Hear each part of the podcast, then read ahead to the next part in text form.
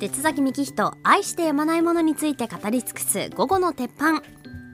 月曜日は生物や植物自然農業などにスポットを当てたクローズアップ生き物。今日のテーマは、えー、伊豆の海の魚。ということでね、はい。えー、えー、えー。あのー行ってきたんですよ僕伊豆へね、うん。この伊豆移住ライダーさんからいただきました。伊豆来てたんですね。落ちですか？おおよくわかったね。落落ちち落ち海岸。南伊豆。あ海岸の名前。うん台風濁りも抜けて綺麗だったんじゃないですか。へー。そうですね。水は澄んでましたがただねやっぱりあの南伊豆なんか特にそうですけども、関東圏からの車がすごい、もう静岡から来てる車よりも何倍と言います？やっぱ関東圏が。やっぱ関東の方が近いですか？近くはないよ。でもやっぱり来るよ伊あまあ豆綺麗だもん、綺麗な海を求めて。うん。そうなんですよね。えー今回伊豆の海の魚を紹介しようと思うんですがただしシュノーケル限定です、うん。要するにスキューバは含まれません、つまりボンベを背負って潜ってないので浅場で見られる魚限定です、はい。シュノーケル限定。で僕あの愛知にいる時は伊豆って本当に行かなかったんですよ、うん遠いから。うん。やっぱ三重とか福井の海に行ってましたからね愛知の時は。そっちの方が行きやすい行きやすい行きやすい。だけど静岡に住むようになって本当に伊豆がもう行きやすいしまあ大好きになって。なんかしょっちゅう行ってますよね。しょっちゅう行ってます僕うん。マジで。うん。なのでちょっと調べてみたんですけど、はい。どの辺で潜ったかなと思ってシュノーケリングスポットをね北から順番に、うん。まあ、沼津ですけどラララサンビーチそれから尾瀬崎で西伊豆田越浜、えーあと不当海岸で松崎町の石部海岸、はいえー、雲見の赤い浜うん。千貫門ビーチで南伊豆落井海岸、えー吉田海岸そして南伊豆比里浜。計10箇所僕結構行ってますね。うん、でまあざっくり魚はもちろんかぶるんですけど、はい。それぞれの浜のちょっと特徴をですね、うん。順番にお勧めしていこうと思います。まず沼津のラララサンビーチからいきます。はい。これあのテトラの内側なので初心者向きで非常に安全です。うんうんでも魚多いんですここ。メジナの子供そしてメバルどでかいクロダイ泳いでます。ええどでかいボラも泳いでます。どれかいでどれぐらいですか？もう40センチぐらい。うん。おい泳いでます普通に。大きいそれがわーっと泳いでますから。へえうん、ラララサンビーチはね、あのテトラがありますからね。可愛い名前ですねララララララサンビーチ、これおすすめですよ。本当に行きやすい。ただあそこね、ガンガゼっていうね、あのーウニがいるので、これは刺されたら大変なことになります。うん針抜けなくなっちゃうんで、ガンガゼというウニだけは気をつけてください。続いて、えー、お瀬崎。はいはい、お瀬崎もね、まあ、近くて便利なんですけど、ここはね、遊泳区域内はシュノーケルしづらいんですね。ちょっと深くなってますから。なので、ここはやっぱスキューバの方がおすすめですね。ただ、お瀬崎は、ちょっと潜るとですね、金魚花鯛という、めちゃめちゃ綺麗な桜色をした花鯛という、花鯛っ綺てお花の花ってことですか？そうそうそう。花鯛金魚花鯛ってこれは群れでいてめちゃめちゃ綺麗です、うんえーまあここで注意するのはまあウツボが結構いるということと、はい。あとこれ僕毎年言ってますけどここの石鯛の子供、うん。サンバソウって言うんですけど、はい。めっちゃ乳首噛んできます。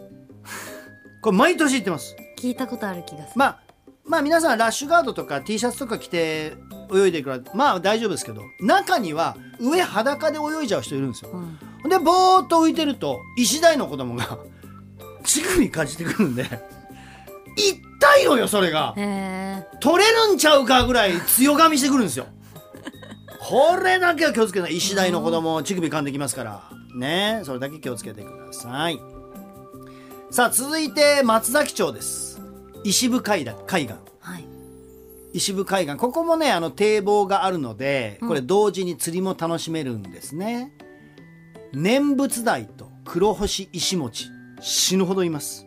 黒船石餅黒黒星石餅っていうね。黒星うん、ちょっと星黒い点が1個あるんだけど、まあ、念仏台っていうあの分かりやすいのにそっくりなんですけど、これね例えばサビキに餌入れてカゴに。でサビキやってるともう入れた瞬間に全部の針にかかってきます。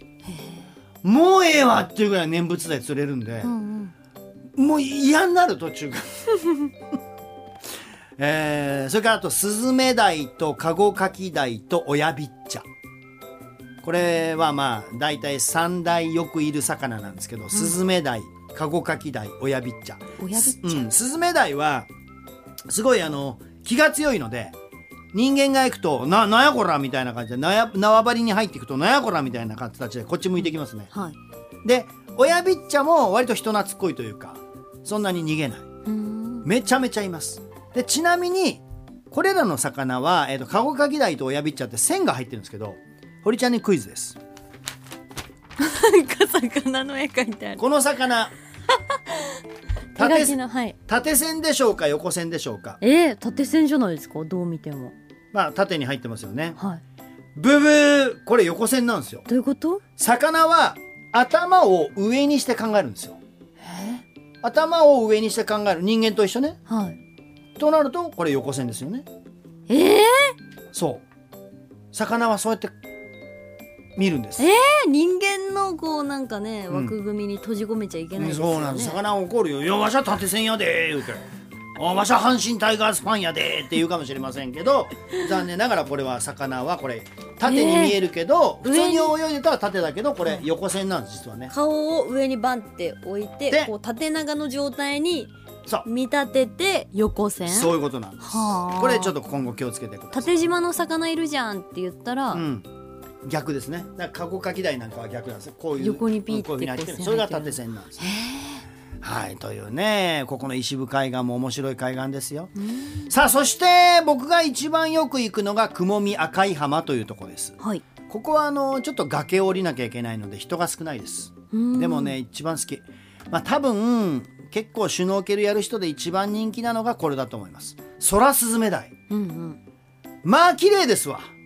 空スズメダイ。コバルトブルー。なんかすごいあの空の上空の生き物みたいですね。うん、空スズメダイ。コバルトブルーで、はい、尾びれが黄色い。うん、でわっと群れでいますからその群れがファーっと泳いでる姿はまあ綺麗ですへよ、え。はい、それからあと蝶々魚ね、まあ、これも人気なんですけどこちらは黄色い魚なのなので海を黄色く彩ってくれます。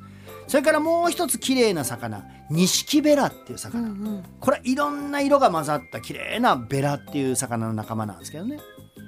あとこの辺りの海は水面近く見てるとアオリイカが泳いでるしあと口がキューッと尖ったダツっていう魚もいるし、うんうんあとうわーすごい群れやなーとまあものすごい何百何千という小魚がわーっと泳いでるんですよ。うん。これキビナゴの食べた群れですね。ことあります、うんうんそれから逆にぐっとこう潜っていくと海底近くにはハコフグっていう可愛らしい四角いフグがちょろちょろちょろっと泳いでますね。はい。赤い浜はいろいろな魚が見られます。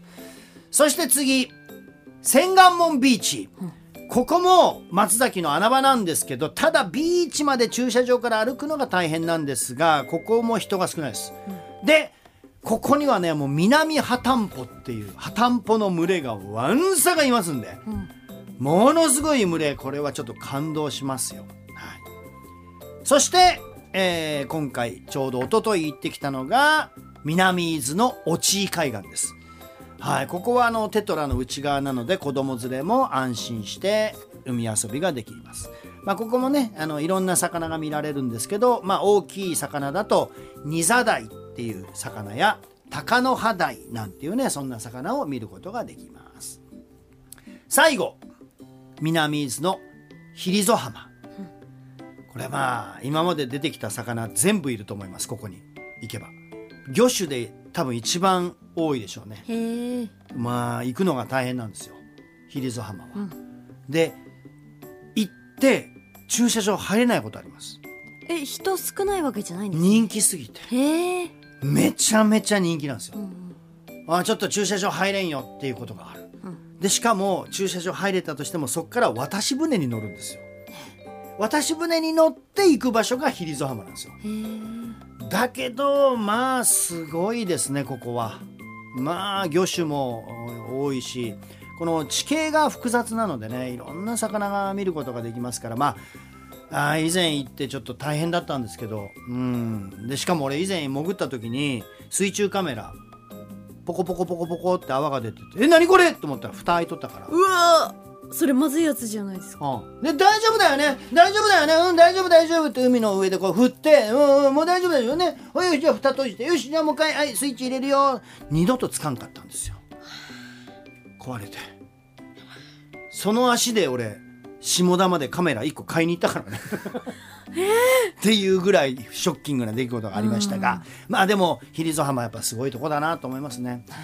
というようにまあ今日は沼津から南伊豆までずらーっとこう伊豆の海をね紹介しましたがまあ今日のは本当にもう一部ですからまあまだまだいろんな魚見ることができますからね。